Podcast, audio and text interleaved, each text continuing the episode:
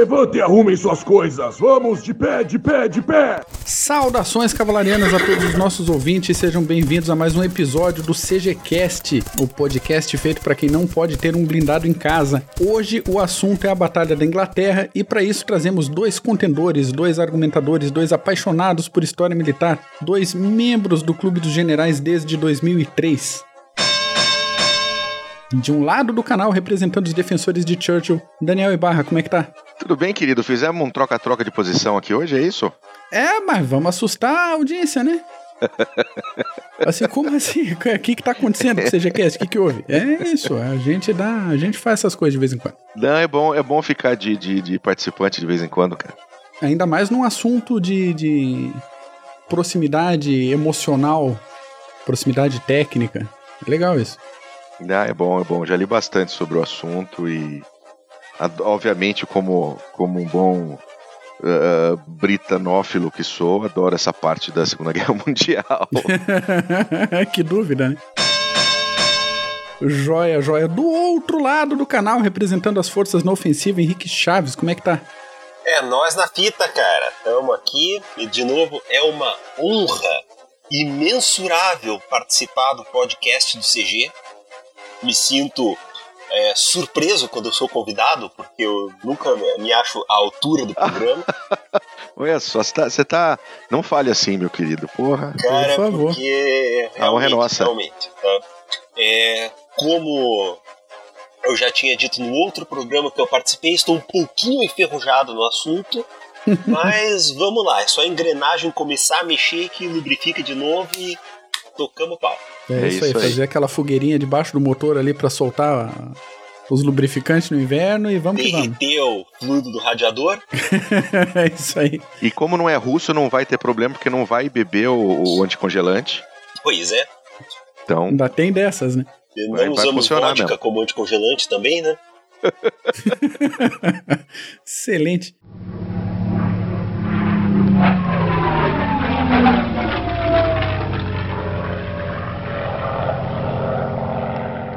Gente, indo para a pauta diretamente, vamos fazer um um introito, um prolegômeno e já engatando o assunto. A saúde, Mac.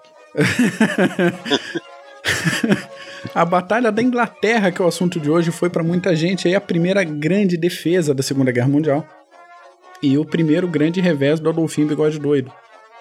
Então, o negócio começou no dia 10 de julho de 1940, então aí fazendo as contas de forma rápida, pouco mais de 10 meses ou exatamente 313 dias desde o início da guerra. Então, durante esse período aí de 10 meses, a Alemanha experimentou uma grande expansão e os aliados assistiram o processo, esse ganho de terreno e de força e de confiança. Aí veio a ideia de invadir a Inglaterra. Aí pergunto para os senhores, como é que estavam os preparativos de ataque de defesa nesse julho de 1940, quais eram as perspectivas? O que que, qual era a visão de batalha, visão Olha, da guerra, de do desenvolvimento? Do britânico de era a pior possível, né? É, tinha acabado de ser chutado a bunda do, do continente europeu, uhum. tinha tido a, a, grande sorte de, de poder trazer praticamente todo o exército britânico de volta para casa, uh, contando com a, com a grata participação do bigodinho doido que resolveu ficar com medo de proteger o flanco esquerdo e ficou esperando lá para ver o que, que ia acontecer. E é assim, ameaça de, de invasão que pairava no ar, tanto que a partir desse momento uh, começaram a retirar as placas de identificação das cidades, de identificação das estradas, para onde iam, uh, de todos os lugares ali, o sul da Inglaterra, exatamente para tentar dificultar um pouco a, a situação de prováveis invasores que os alemães estavam estavam demonstrando. Então era, era um momento bem difícil para essa Segunda Guerra Mundial, que naquele momento, por enquanto, era simplesmente uma guerra europeia. Né? Uhum. Do, ponto, do nosso ponto de vista, a gente tinha a Itália ali de, de, né, de engraçadinha, achando que podia, né? mais para frente ia tomar um couro da Grécia. Mas era basicamente, basicamente uh, uh, Alemanha, França e Inglaterra. Não, não tinha muito Havia um medo isso. de. um medo real de invasão nessa época, em 1940? Sim, sim, o medo era palpável, cara, porque imagina, imagina na cabeça do, do, do povo inglês um, uma força armada tão eficiente como foi a força a força alemã, a Wehrmacht, então toda a Blitzkrieg, uh, tudo que a Alemanha conseguiu em poucas semanas, né? Primeiro a vitória sobre a Polônia, depois quando ela virou seus olhos para o oeste e saiu passando o rodo na todo mundo ali, Dinamarca, Países Baixos, França. Ou seja, era, era uma situação. E, e o medo principal, além da questão da invasão, eram os bombardeios. Uhum. Então existia, existia no imaginário europeu naquele momento, e que foi um imaginário que começou ainda na Primeira Guerra Mundial, com o primeiro uso, os primeiros usos militares do avião em larga escala, lógico, lógico que ele o avião, a gente já até falou nisso, né? Começou a ser usado militarmente bem antes, pouco antes. Uh, tinha o medo do bombardeio, né? Tinha o medo dos grandes incêndios. Então era uma, era uma situação difícil, pelo menos do lado, do lado britânico. E a, a referência era complicada, que na Primeira Guerra Mundial houve algumas explosões de trincheira na, na França que foram ouvidas da Inglaterra. Então acho que, é, pensando no, numa invasão, ninguém tinha uma perspectiva muito legal. E do lado alemão, como é que tava isso? Do lado alemão, cara, eu diria que era quase que o extremo oposto. Até então a Alemanha não tinha visto guerra no próprio solo uhum. e levaria ainda alguns anos para ver essa guerra. É, o bigodinho maluco, a essa altura, já estava embriagado pelas vitórias seguidas, já estava com um excesso de confiança imenso, achando que podia fazer qualquer coisa. E para completar, o comandante da Luftwaffe, o nosso amigo já citado em outro podcast, Göring, ele conseguiu, ele prometeu e conseguiu fazer, fazer o Hitler acreditar que usando a arma aérea ele seria capaz de afundar a Grã-Bretanha. Uhum. E mais para frente a gente ia ver que a coisa não ia ser tão fácil quanto ele pensava. E o lance é que dava para perceber que não ia ser tão fácil antes da batalha. Mas esse excesso de confiança cegou todo mundo e eles foram para essa estratégia que estava fadada ao fracasso. Não apenas pela excelente atuação da arma aérea inglesa, né, mas por questões técnicas também.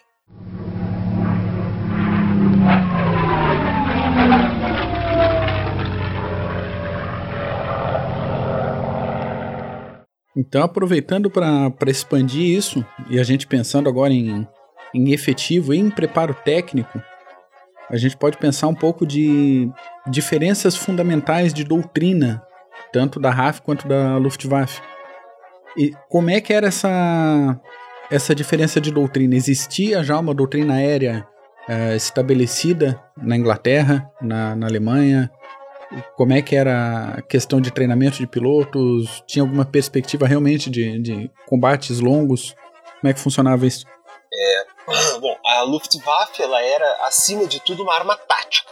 Né? Então aí a gente já vai chegar no primeiro erro de estratégia de combate da Batalha da Inglaterra. Como a Luftwaffe era uma arma tática, uma arma de apoio, é uma arma de apoio a tropas terrestres, fica bem evidente que lutando contra a Inglaterra não era esse papel que ela ia desempenhar. Ela teria que desempenhar um papel de arma principal, uhum. inclusive arma única. Né? Não, não tinha batalha em solo. Então era uma questão de bombardeio e escolta.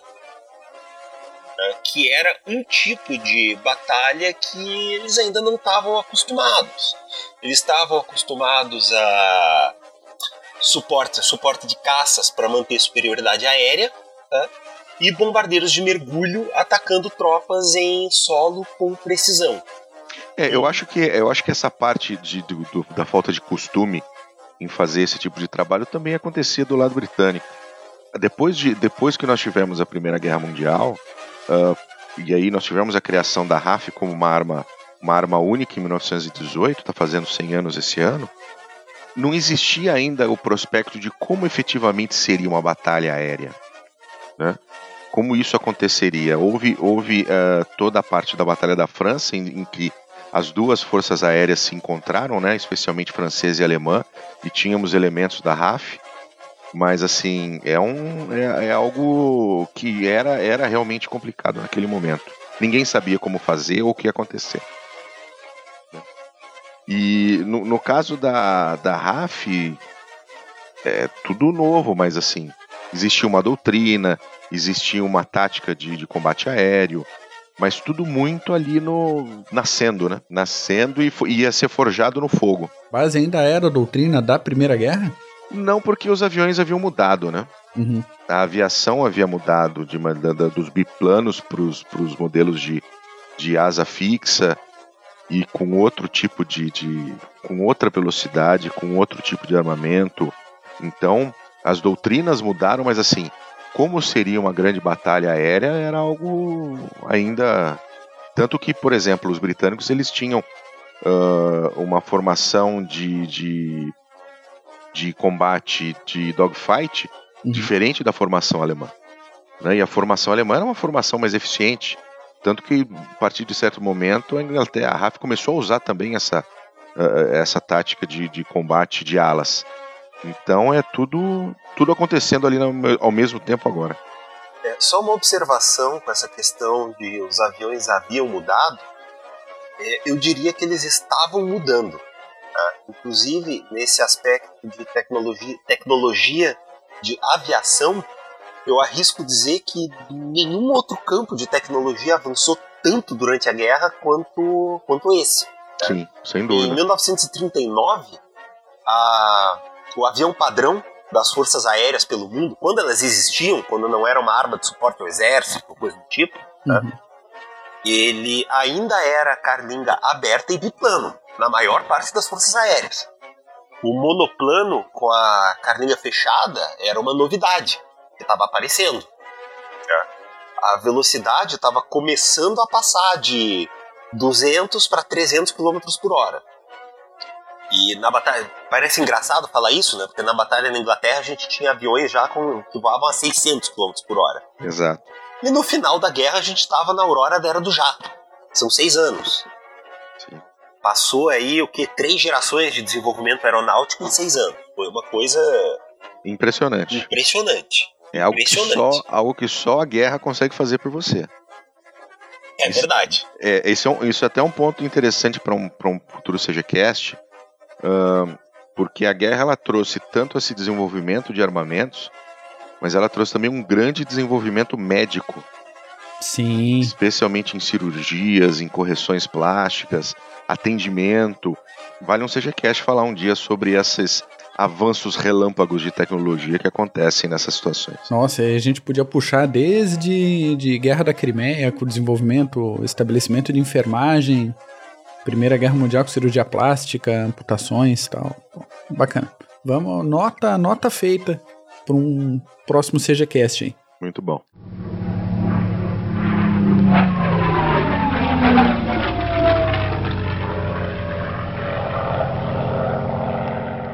Gentes, feito isso, o pessoal foi pro pau. Né? Basicamente, o pessoal foi pro pau, a, a, os ares do canal ficaram feios ali, de uma forma bem rápida. E quais foram as dificuldades da, de um e de outro lado aí no processo? Porque a gente tem de julho até outubro, então a gente tem algumas fases aí da, da batalha. Uhum. E o normal é a gente lembrar só da distância. Então, ah, era longe para os alemães chegarem e era perto para os defensores fazerem o trabalho deles. É. Como é que como é que a gente pode explorar um pouco mais essas dificuldades, essas vantagens? Olha, eu acho que no caso, no caso britânico, a principal vantagem, e para mim é um dos uh, fatores que determinaram a vitória britânica nesse, na, na Batalha da Inglaterra, é o comando de caça unificado uhum. né, de, um, de, uma estrutura que começou a ser desenvolvida lá em 1934, quando começaram a fazer as primeiros testes com, com o radar. Então, a partir daquele, a, a partir daquele momento em 34, quando foi possível demonstrar de maneira efetiva de que realmente podia se identificar uma aeronave através de ondas de rádio, porque existia um medo enorme de que as ondas de rádio iam matar o sujeito, né? O, o, o raio da morte, Sim. né? E, e, então o que aconteceu foi quando isso foi começou lá em 1934 e foi conseguiram provar efetivamente que era possível efetivamente isso foi durante o, o comitê Teasard, mas era possível efetivamente você fazer a identificação de uma aeronave. Uh, aí a partir de 35 começou a entrar um dinheiro forte do governo para poder desenvolver efetivamente essa, essa cadeia de defesa, né? Então, uma coisa que às vezes é um pouco difundida de que até o Churchill chegar uh, existia um, até mesmo um, um, um relaxamento, então uh, existia até uma ignorava-se os governos ingleses ignoravam a questão da defesa da ilha, isso não é verdade. Não era bem assim. Esse não. é um, um, dado que é meio senso comum, assim, o pessoal não, Então, para você ver, essa cagando esse... para a situação até que, Church, que o Churchill chegasse para botar ordem. É, não, não foi bem assim. Ou seja, a, a, os testes com radar como arma de defesa para a identificação de aeronave começou no governo do, do, do James McDonald, não. lá em 34 passou pelo Stanley Baldwin, continuou em 35, continuou colocando bastante dinheiro. Uh, o Stanley Baldwin saiu em 37, entrou o, Chamberlain uhum. e continuou tendo toda a construção e toda a estruturação dessa cadeia de radares que dava quase a volta na ilha. Né? Ele só não ia para o lado ali da Irlanda, mas você pegasse sentido leste, ela dava a volta na ilha, passava por Scapa Flow, uhum. lá na Escócia, lá no norte, então tudo isso veio acontecendo, né? Uh, desenvolvimento de motores, desenvolvimento de aviação, isso ocorreu. O que, o que às vezes de, coloca a gente numa situação onde a gente pensa que não houve esse tipo de coisa é que Churchill batia muito forte desde 33 com relação à Alemanha. Uh, ele era considerado um maluco, um cara que queria guerra, um warmonger. Uh, só que a própria ação da Alemanha durante esse processo acabou ligando né, as luzinhas amarelas e vermelhas dentro do governo. E o próprio desenvolvimento aéreo alemão, que começou a ocorrer lá na década de, de 20 com, com, a escola na, com a escola de Lipetsky, que era junto com os russos, era em território russo, inclusive, uhum. uh, começaram efetivamente a trabalhar isso e ter essa, uh, essa possibilidade, porque a, a Inglaterra via esse momento como um momento de preparar sua defesa né? Diferente da, da, da Alemanha, que via a arma aérea ali naquele momento como uma arma de ataque, como o Rudel falou muito bem aí, uma arma tática de apoio à sua infantaria e que estava disponível para avançar. Uh, enquanto isso, a Inglaterra criava todo esse, todo esse comando de caça unificado que começava com os radares na costa. Você tinha os radares, você tinha os observadores, você tinha gente de binóculinho, binoclinho, aquele olhando pro céu na, na orelha para tentar o... pegar barulho de avião. Isso, você tinha, você tinha o grupo auxiliar da RAF, que era todo formado por mulheres que faziam a, a, a pegavam essa informação, enviavam essas informações para o comando central de, de caças, que era único. Então o que, que acontecia? Você tinha efetivamente a localização daqueles aviões alemães e você podia enviar para esses aviões alemães uma defesa compatível com aquele tamanho. Ah, uhum. Sem exagero, sem você mandar muitas aeronaves que poderia uh, ter um complicador que elas você poderia ter mais aeronaves sendo abatidas e sem mandar aeronaves a menos para que você pudesse ter uma defesa efetiva. Gerenciamento de recursos. Isso, exatamente, total total gerenciamento de recursos. Então foi isso começou em 34 e veio se desenvolvendo. E quando aconteceu a Batalha da Inglaterra, em 1940, isso estava pronto. Estava pronto. Tanto que, a, a, se não me falha a memória, o Rudo me corrija se eu estiver errado, o, o, a Alemanha foi ter um comando de caça parecido só em 42. Unificado. Eu não tenho certeza se foi só em 42, mas é por aí. É por aí, 41, 42, mas assim, demorou, as lições foram aprendidas na Batalha da Inglaterra e a Alemanha tentou uh, construir algo parecido, tá? estruturar algo parecido. É, só mandei rapidinho para vocês aí no, no, chat, tá? Uma foto uhum. que o Mac falou do pessoal com gramofone no ouvido. Sim. E sim. mandei uma foto aí que eu acho uma das fotos mais espetaculares do equipamento para ouvir aviões se aproximando. O pessoal que está escutando pelo YouTube deve estar tá vendo a foto aí na tela nesse momento. Excelente. Isso. Eram grandes cones, né? Para tentar captar a onda de som, a onda sonora. E era assim mesmo. Primeira Guerra tinha muito disso. Aqui. Era o que tinha para o momento, né? Sim. E, e a Alemanha, Rodel? Como, como é que foi esse desenvolvimento durante a batalha? Como é que ocorreu isso? Da onde vinham, para onde iam, do que se alimentavam, como se reproduziam? Como abastecer essa loucura toda? Durante a batalha da Inglaterra, é, vamos falar a verdade, né? os comandantes alemães eram bem cabeça dura. Era difícil do pessoal aprender as coisas. Então, durante a batalha, cara, eles basicamente deram um em ponta de faca. Foi do começo ao fim da Batalha da Inglaterra, perdendo uma quantidade inacreditável de, de bombardeiros.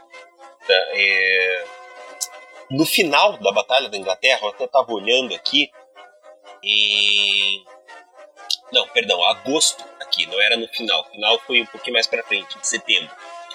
Mas agosto já era avançada a coisa e eles ainda mandavam esquadrões e esquadrões de bombardeiros médios sem escolta, para alvo sem escolta. Uhum. Né? Aí você via lá ó, um esquadrão com 72 Heinkel 111, pouco manobráveis, né, com defesas é, muito limitadas. Lembrando que o conceito de fortaleza voadora não seria criado pela Alemanha, seria criado pelos aliados e mais uns anos para frente ainda. Sim. Né? E aí você imagina um pacote de 70 aviões voando e encontrando esquadrilhas de Hurricanes e Spitfires. Não, não, não sobrava, não sobrava. E essa tática foi basicamente a mesma até o final, até o final da batalha, né, com pequenas variações. É, eu acho Por exemplo, que um... voos noturnos, Uhum. né, bombardeiros noturnos, que, convenhamos, quando conseguiam acertar a cidade, já era uma grande vitória. Né? E voar na escuridão dava um pouquinho de vantagem, mas não muita. Diga, Bu, você tava. Não, eu ia comentar, você hein? você tava falando, você comentou da cabeça dura dos, dos comandantes alemães. Eh, Uma das coisas que, que demorou um pouco para eles entenderem era que o Stuka não deveria ser usado numa situação como aquela. né? A, a- a perda de, de, de Ju 87 no- na Batalha da Inglaterra foi gigantesca. Né? E junto com a perda dessas aeronaves, o piloto, que é o mais difícil. Fazer Sim, aeronave sim. é fácil, né? E, e demorou um pouco pro, pro comando alemão entender que o Stuka não era aeronave para ser colocado naquela situação. E, de novo, o que é surpreendente, né? Porque se você pensar um pouco em avanço, você mandar um bombardeiro do estilo do Stuka para atravessar o canal, soltar basicamente uma bomba em mergulho e depois voltar, não parece uma ideia muito boa. Não, não, e era, e era, um, é- e era uma aeronave lenta. Lenta. Era uma aeronave lenta para qualquer outro dos, dos, ah, dos caças que existiam na época. O que complicava a escolta, inclusive, né? Sim, sem dúvida. O que complicava a escolta. A escolta tinha que voar devagar também, quando existia escolta. E voando devagar, ela não tinha energia para combater é, caças que viessem interceptar essa esquadrilha. Exatamente. E aí você, você tem essa. o- as perdas de, de Stuka foram enormes.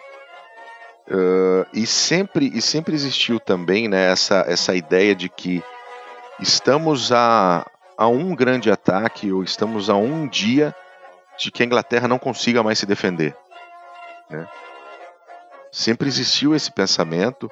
E isso a Inglaterra trabalhava sem reservas.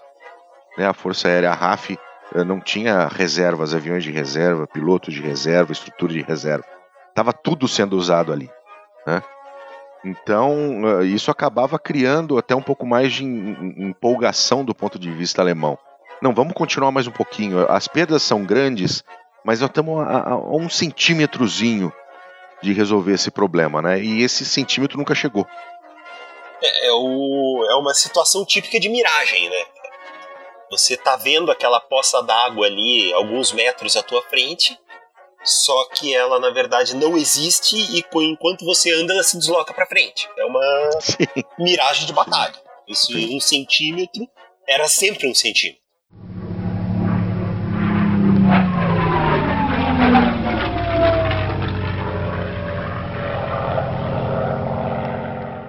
Aí eu pergunto, pergunto para vocês, chegou realmente perto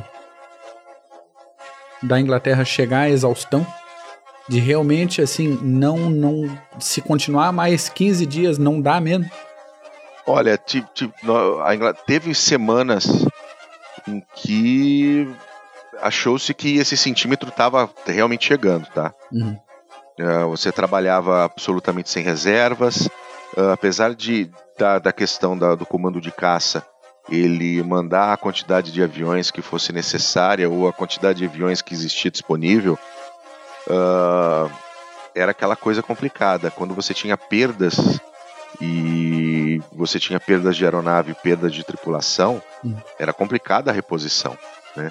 Apesar das, das indústrias sob o comando do Lord Beaverbrook, que, que foi um, um gênio em, em, em, garantir com que, com que as indústrias bélicas britânicas trabalhassem no seu potencial mais alto possível, de maior produtividade, era complicado, né? Eu acho que o que colaborou com isso foi a mudança de estratégia alemã também, né? A famosa, o famoso, o famoso bombardeio uhum. a Londres, uh, que não era para ter acontecido, aconteceu e que deixou os alemães realmente putos da vida, porque Churchill foi lá e mandou bombardear Berlim, que até agora aquilo não tinha acontecido, né? Aliás, eu tô até agora esperando que o Göring mude o nome dele para Hans, porque ele falou que se bombardeasse em Berlim, ele mudava de nome. Então, essa mudança de, de tática, a gente precisa falar que realmente ajudou com que a Grã-Bretanha ficasse cada vez mais longe de ser derrotada. Será que foi o ponto, o grande. Claro que é, é, tudo é processo numa batalha, num conflito desse. Mas será que o, o ponto, a gota a, a mais que estava faltando para a virada inglesa foi isso?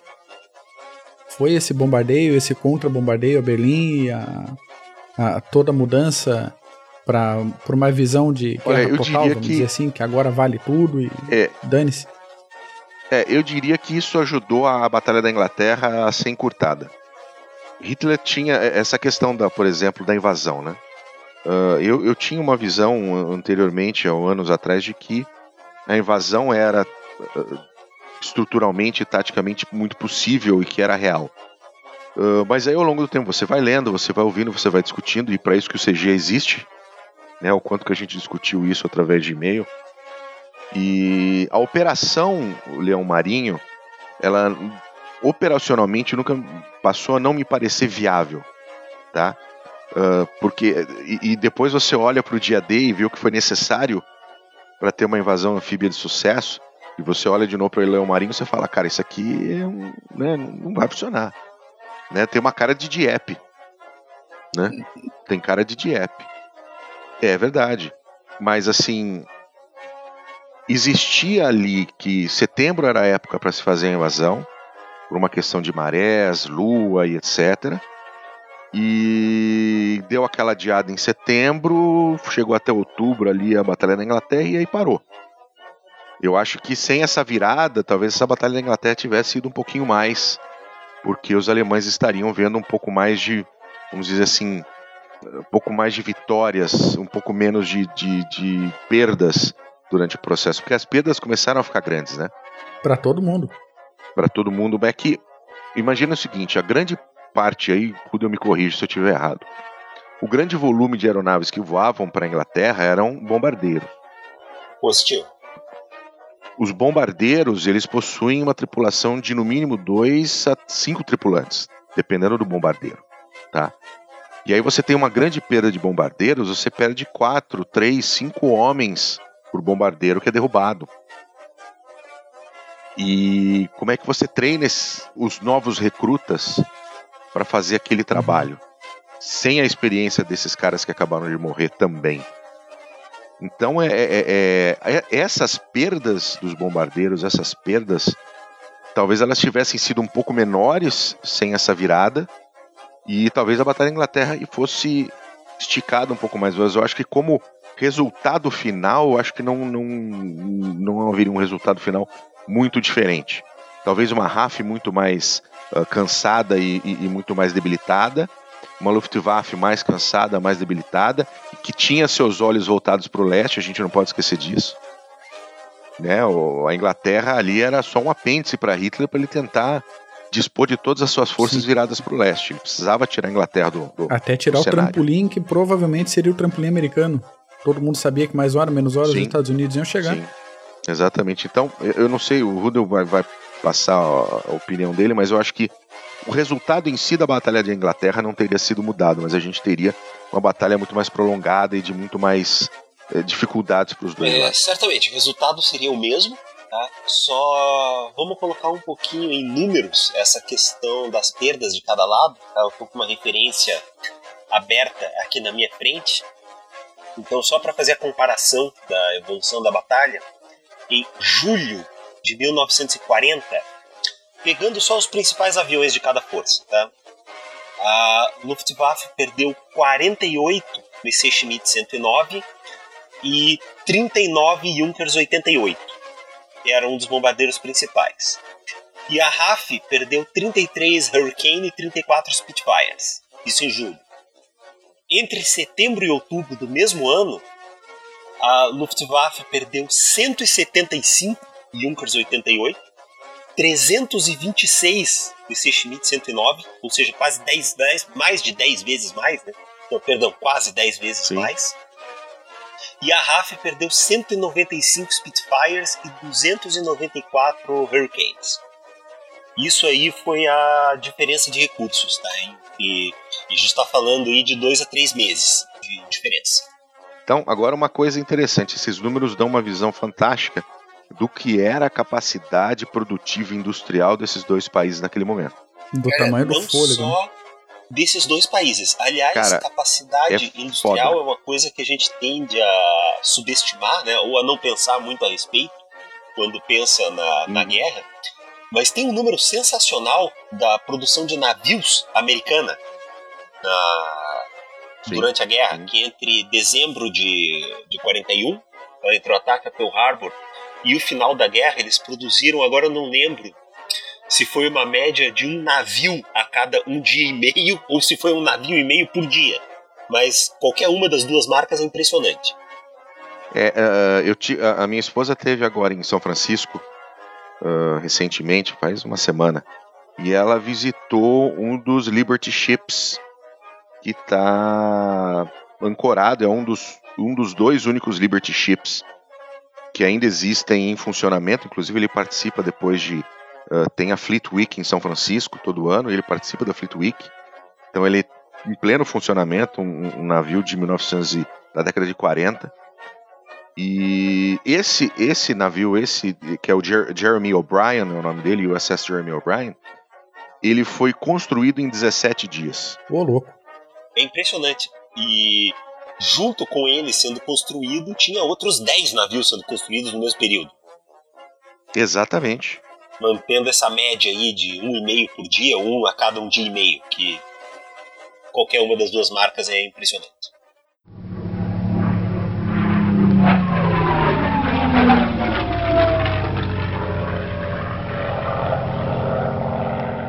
Aproveitando que o assunto é marinha, a marinha alemã não podia ter ajudado um pouquinho mais nesse esforço, não? Aí só se ela quiser ser afundada. É, não, não, não. Aí é até um assunto para um outro CGCast, tá? Mas hoje para mim é muito claro que a maneira de sufocar a Inglaterra era pelo mar e não pelo ar. Deixa eu só fazer uma correção, deixa eu só fazer uma correção aqui. O o que não, não, não vai tirar nem um pouco o, o, a, a, o nosso. Né, a gente ficar impressionado. O Jeremy O'Brien, o, o Jeremy O'Brien, na verdade, ele foi construído em 56 dias. Mesmo assim, né? Mesmo assim. Em 56 dias. Uhum. Em menos de dois meses. Tá? Não 17. Não sei porque eu falei 17, me desculpe o, o ouvinte. Mas foram 56 dias. Qual é, qual é a da, da Marinha Alemã isso aí? Não podia ter apertado? Podia ter ajudado a bombardear algumas instalações de costa? Ou fez isso e não foi suficiente? Ou não tinha uh, comunicação entre a Força Aérea e a Marinha? Na verdade, sempre tem essa rivalidade né, entre forças. Nessa época era ainda mais forte. Uhum. Né? E no alto comando alemão era bem forte esse, esse ciúme um com o outro. Mas em, em questões de marinha de superfície, é, realmente não era saudável para a marinha alemã ficar navegando pelo Canal da Mancha. Não dava boa isso daí. Tá? Ia aumentar o número de recifes artificiais do canal significativamente. Eu tava dando, eu tava dando uma olhadinha em números aqui, que a gente tava falando de produção industrial. Uh, foram construídos entre abril e novembro de, de 1940 1.771 Hurricanes e 881 Spitfires. É interessante é, perceber um pouco a isso que vocês falaram no início do episódio de diferença tecnológica. A estrutura de montagem de fabricação do, do Hurricane, do Spitfire, assim como toda a tecnologia empregada na, no JU-87, no Messerschmitt 109, já dá para perceber um avanço técnico bem pronunciado entre as aeronaves que estavam aí asa a asa nessa batalha. Acho bem, bem interessante isso. Falando, eu acabei interrompendo o Rudel, mas assim, voltando a falar com relação a, a Kriegsmarine se aventurando ali no canal para tentar dar suporte, nem mesmo a Royal Navy ficava ali disponível para que fosse um belo, bonitos alvos no mar para a Luftwaffe. Então, não, né, não tinha Royal Navy ali para ajudar também. Então era algo bastante complicado. Não, não, eu, eu, acho que seria um, um, erro absurdo, inclusive estratégico do, da Alemanha ou mesmo da, da Grã-Bretanha, de colocar navios ali no canal para tentar ajudar uma batalha que estava acontecendo a 10 mil pés. Inclusive, se tivesse navios da Royal Navy, talvez o Stuka não tivesse sido tão ineficaz na batalha. Exatamente. Exatamente. Teria botado muito navio pro fundo do mar. Força submarina alemã não tinha como. Se bem que vai atacar o quê também, né? É justo. É, é uma boa pergunta para você ter uma ideia. É, existem muito mais aviões dentro do mar do que submarinos voando. Não é? é. Então eu não sei o que dá para fazer com o submarino na Batalha da Inglaterra. Excelente. excelente.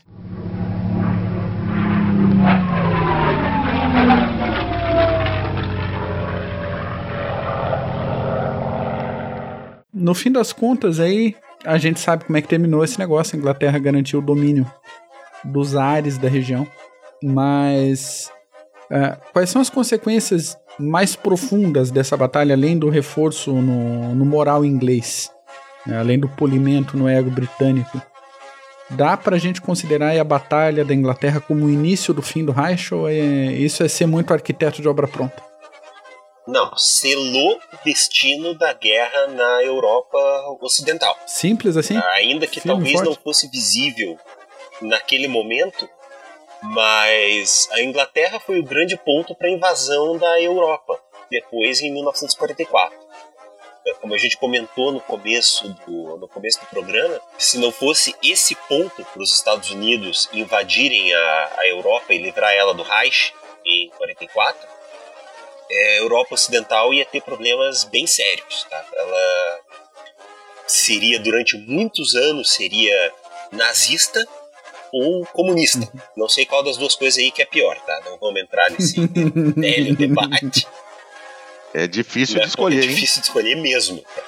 Porque ou a Alemanha ia conseguir segurar a União Soviética, ou melhor, conseguir segurar não, ou a União Soviética ia largar a mão de avançar em algum momento, ou era capaz de chegar até Lisboa também. Sim, exatamente. É. E então a manutenção desse ponto da Inglaterra como ponto de acesso para o continente foi fundamental. Foi fundamental para terminar a guerra do jeito como ela terminou. É, do ponto, do ponto de vista inglês, uh, além do, de todo o moral, uh, a Inglaterra pôde passar a se concentrar efetivamente nos frontes onde ela ainda conseguia lutar. Né? Então, estamos falando ali do norte da África, estamos falando do Pacífico, onde a Inglaterra uh, também lutava contra, contra os japoneses, né? não só a Inglaterra, a gente não pode esquecer de, das tropas da Índia, das tropas canadenses, Anzacs, uh, paquistaneses. Então, estava uh, naquela situação onde ela conseguiu manter a integridade da sua metrópole, né, integridade da sua capital. Isso deu também um pouco de confiança até mesmo para os Estados Unidos para poder efetivamente entender que a Inglaterra estava ali numa situação onde ela não ia arredar pé e que, é, é, se você pensar geopoliticamente, uma, uma Europa nazista, ela podia ser muito ruim para os Estados Unidos. Então, poder liberar a Europa e garantir né, todo, todo aquele continente pró-América, geograficamente, uhum. geopoliticamente, era excelente. Então, isso deu confiança para o Roosevelt também poder trabalhar isso daí internamente, onde existia ainda um grande sentimento de isolacionismo, para que a Inglaterra pudesse. Agora, a Inglaterra não conseguiria vencer essa guerra sozinha. Né? Uh, como o próprio Rudel falou, a partir do momento que Hitler resolveu entrar União Soviética dentro, era necessário que houvesse uh, os Estados Unidos para fazerem o contraponto de uma maneira mais efetiva. E isso acabou acontecendo com o dia D. Mas para a Inglaterra, a vitória aérea foi uma vitória de que não vamos arredar o pé daqui e precisamos de ajuda para tirar esses caras da França, da Holanda, da Polônia. E ainda pensando em front leste, a quantidade de gente que ficou estacionada na França e ali na, na Holanda e região ali que poderia ter sido enviada para o front leste, talvez complicasse bastante as coisas para a própria União Soviética em 41. E a gente e a gente pode ir um pouquinho além. Se você parar para pensar que Hitler uh, perdeu quatro semanas do início da sua invasão à União Soviética, porque teve que ir lá resgatar os italianos Mussolini na Grécia, porque as forças inglesas que estavam pelo Mediterrâneo entrando na Grécia para segurar a situação, uh, ou seja, são, tiveram que entrar na Romênia, na Hungria, chegar até a Grécia, Iugoslávia e mais homens, uh, entendeu? Mais dinheiro, tudo fora do, do, ataque principal que era a União Soviética. Então, ou seja, imagine, se a Inglaterra cai, uh, cessa a luta no norte da África. Né? A Alemanha passa a ter acesso aos, aos campos de petróleo da Oriente Médio através do canal de Suez. E esse era o momento em que Hitler estava se perguntando já se não era melhor, se não teria sido melhor a Itália ter permanecido neutra. Bem por aí. É, exatamente. Que salvar exatamente. os italianos estava consumindo mais recursos do que eles estavam contribuindo. Muito mais. E Mussolini achava que ele era o, a última bolachinha do pacote, né? Que a Itália tava com tudo e não tá próxima. E deu no que deu. Tomou, ganhou da Albânia e, e, do, e do pessoal lá na, na, na África, ali na Eritreia, mas quando pegou os, os, os, os gregos Agora, ali nas vamos montanhas. Vamos combinar que de todos os países Grécia, que participaram da guerra, o, talvez a Itália tenha sido que menos se deu mal, né? Cara, para começo de conversa, a Itália passou a guerra inteira ganhando ela, né? Em que sentido? Porque quando a coisa começou a inverter, eles trocaram de lado. não, é, não, não, é verdade? Pra começo é verdade. de conversa, por isso daí. Muito bom. Eu queria, eu queria fazer um ponto aqui Faça. Uma, uma das pessoas que a quem pode ser creditada a vitória da Batalha da Inglaterra é o Marechal Hugh Dowding. Tá? Ele era o comandante do comando de caça durante uhum. a Batalha da Inglaterra. Ele depois foi acabou aposentado logo depois da batalha entrou o Sholto Douglas, mas ele foi uma das pessoas que estruturou os processos que existiam para poder fazer a identificação, para poder fazer a, a, passagem de informações, para poder entender quais eram os, os, os aeródromos, da onde iriam sair os aviões, para poder defender a ilha. Então não, não, não, podemos deixar de falar do Hugh Dowding. Ele é um dos grandes uh, mestres que conseguiram fazer com que a Inglaterra sobrevivesse esse, essas, esses meses de provação, esses três, quatro meses de provação contra uma força aérea absolutamente gigantesca, que era a Força Aérea uh, Alemã, que tinha pilotos muito bem treinados e muito disciplinados. Uh, era realmente uma força aérea de, de, de respeito, de admiração mas os pilotos britânicos também eram tão bons quanto. E aí, quando você tem aviões muito, muito parecidos no seu desempenho, como era, por exemplo, o Spitfire e o Messerschmitt 109, uh, os pilotos fazem a diferença. Uhum. Né? E, e aí, qualquer pouco detalhe, como por exemplo, você não ter muito combustível para ficar para ficar dando, dando, dando escolta aos seus bombardeiros, a você estar tá voando às cegas, é uma série de coisas que acabam colocando colocando a situação, mas o Hugh Dowding acho que é uma das pessoas para se para se como colocar como responsáveis pela vitória da, da Grã-Bretanha na Batalha da Inglaterra. Excelente. O Rudel, quem perdeu a Batalha da Inglaterra para a Alemanha? Cara, dá para apontar um, assim, um responsável é... maior ou sabe que eu tenho uma certa não dava implicância com o Goering. Né? Então, como eu tenho essa certa implicância, que na verdade não é uma certa, é bem grande, eu às vezes reluto em apontar ele como culpado pelas coisas, porque talvez isso não seja lá muito técnico, talvez seja fruto da minha dessa desse ranço que eu tenho com ele. Tá? Mas nesse caso em especial, se eu fosse apontar um culpado, seria ele, porque inclusive foi dele a ideia idiota de bombardear Londres. Tá? Na, na verdade, bom, eu ia falar que as ideias idiotas sempre são dele, mas deixa pra lá, vamos nos ater a essa daí. É, essa ideia idiota em particular foi dele, né? e que gerou depois essa retaliação com o bombardeiro a Berlim. E aí o bigodinho maluco subiu nesta manca, né? Aí daí a partir daí a luta já não era mais técnica, foi uma luta feita com fígado. E aí isso não tem a menor chance de dar certo. Não vai acontecer.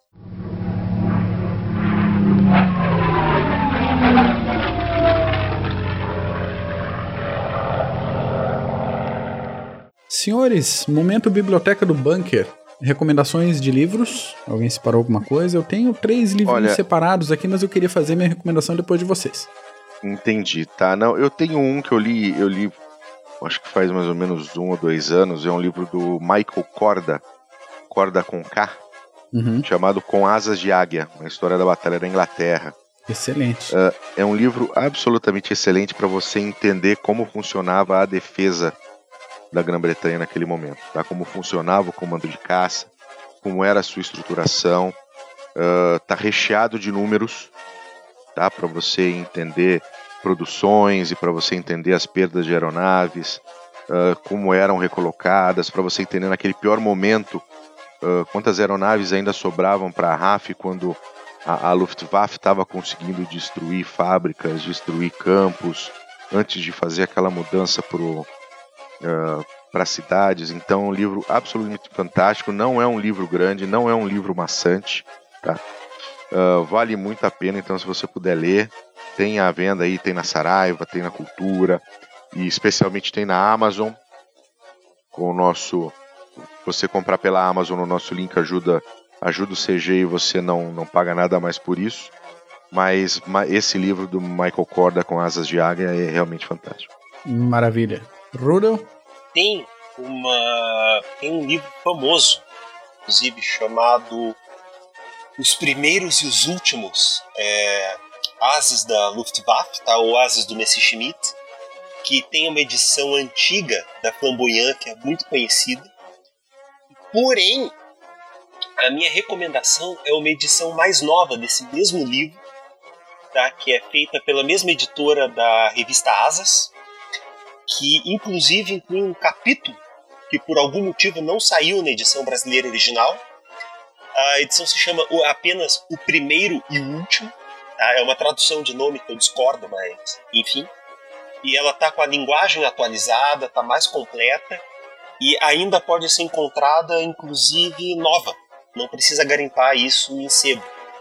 É possível de encontrar o livro novinho não é um livro pequeno, são 550 páginas, mas ele foca principalmente na Batalha da Inglaterra, tá? mas conta toda a história da Luftwaffe do ponto de vista do, do Adolf Galland, que foi um dos grandes ases da Luftwaffe, que sobreviveu à guerra, né, e é o autor do livro, por sinal. É o autor original. É sempre interessante ter um relato de alguém que, que esteve lá para como leitura. Eu acho interessante esse tipo de, liter, de literatura histórica. Sim, e, e, o Galland sobreviveu à guerra, né? Uh, depois, inclusive, se não me falha a memória, foi trabalhar para a OTAN. E foi, inclusive, foi junto com ele que eles fizeram uma simulação da Leão Marinho, né, pós-guerra, uhum. uh, e onde eles chegaram a uma conclusão efetiva de que a Leão, a, a Leão Marinho, se tivesse acontecido, teria sido um fracasso. Né, teria a, a Inglaterra teria conseguido repelir a invasão alemã. Então, é um, é um livro, sem, dúvida, esse primeiro e último para se ler. Eu vou comprar para eu ler, porque eu não li ainda. Maravilha. Então, como minha recomendação, o livro Battle of Britain, An Epic Conflict Revisited. É uma obra feita por um autor sueco em comemoração aos 75 anos da Batalha da Inglaterra. Ele é um livro bem completinho, bem balanceado em análise técnica, tática e também de lado. Tanto, ele fala tanto do lado inglês quanto do lado alemão da situação. O ponto forte para mim desse livro são as partes com as entrevistas e a, o esforço para implosão de, algum, de algumas ideias, algumas informações tidas como essas verdades universais na, nas, na, nas batalhas pelo Canal da Mancha. Um pouco daquilo que a gente falou de ah, o, os pilotos e o equipamento alemão era muito superior a, ao equipamento inglês, só que não tinha combustível, simplesmente. Então. Sim, nessas ideias mais rasas, né? Essas ideias mais rasas, ele vai firme em cima desse tipo de informação e dá um panorama bem legal, assim, da Batalha da Inglaterra. Então, três livrinhos indicados para hoje. Eu acho que, que quem tiver interessado pode clicar nos links aí na descrição. Quem tiver só pelo agregador, visita o nosso site lá, www.clubedosgenerais.org e antes dos encerramentos, comentários finais, Bull, por favor. Ah, foi muito, muito bom. A gente, na verdade, se sentava para tomar uma cerveja e falar disso passa a tarde inteira só falando, só falando de Segunda Guerra. Acontecerá em breve, não é mesmo? Acontecerá em breve, Rudel, com certeza. Breve. Inclusive com cervejas especiais, né? Opa, por sinal, daqui a algumas horas estaremos braçando uma. Hein? Olha que maravilha. Mas é, é um assunto que eu adoro, né? E conversar com vocês sobre isso para mim é um prazer nessa, nessa situação inusitada de, de convidado ao invés de, de host do podcast. Mas obrigado, Rudel, pela você ter vindo aqui falar com a gente, conversar, a gente bater esse papo. Uh, eu, o nosso, nosso querido ouvinte, obrigado. Não deixe de dar o seu joinha, o seu like lá no YouTube. Uh, quando para os nossos podcasts tem bastante coisa legal se você gosta de história militar vale a pena e mande o seu o seu comentário a sua reclamação o seu xingo o seu vai a merda nos nossos canais usuais aí de Facebook e-mail e o Mac vai falar disso tudo daqui a pouquinho isso aí mas valeu obrigadão beleza obrigado senhores de novo para mim é uma honra imensa participar do CGCast é, muito feliz de ter sido convidado mais uma vez. E sempre que quiserem ou precisarem, estamos aí. Maravilha. De minha parte, eu agradeço a vocês dois por mais um excelente episódio.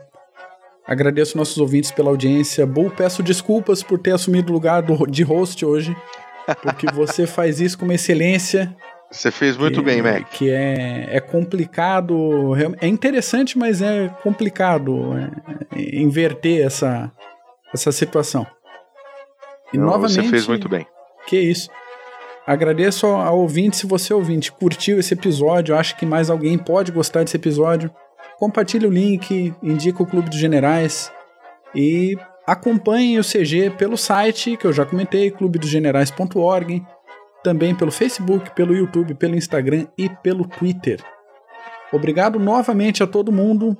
Até a próxima. Tchau. Abraço, tchau. Até a próxima. Abraço.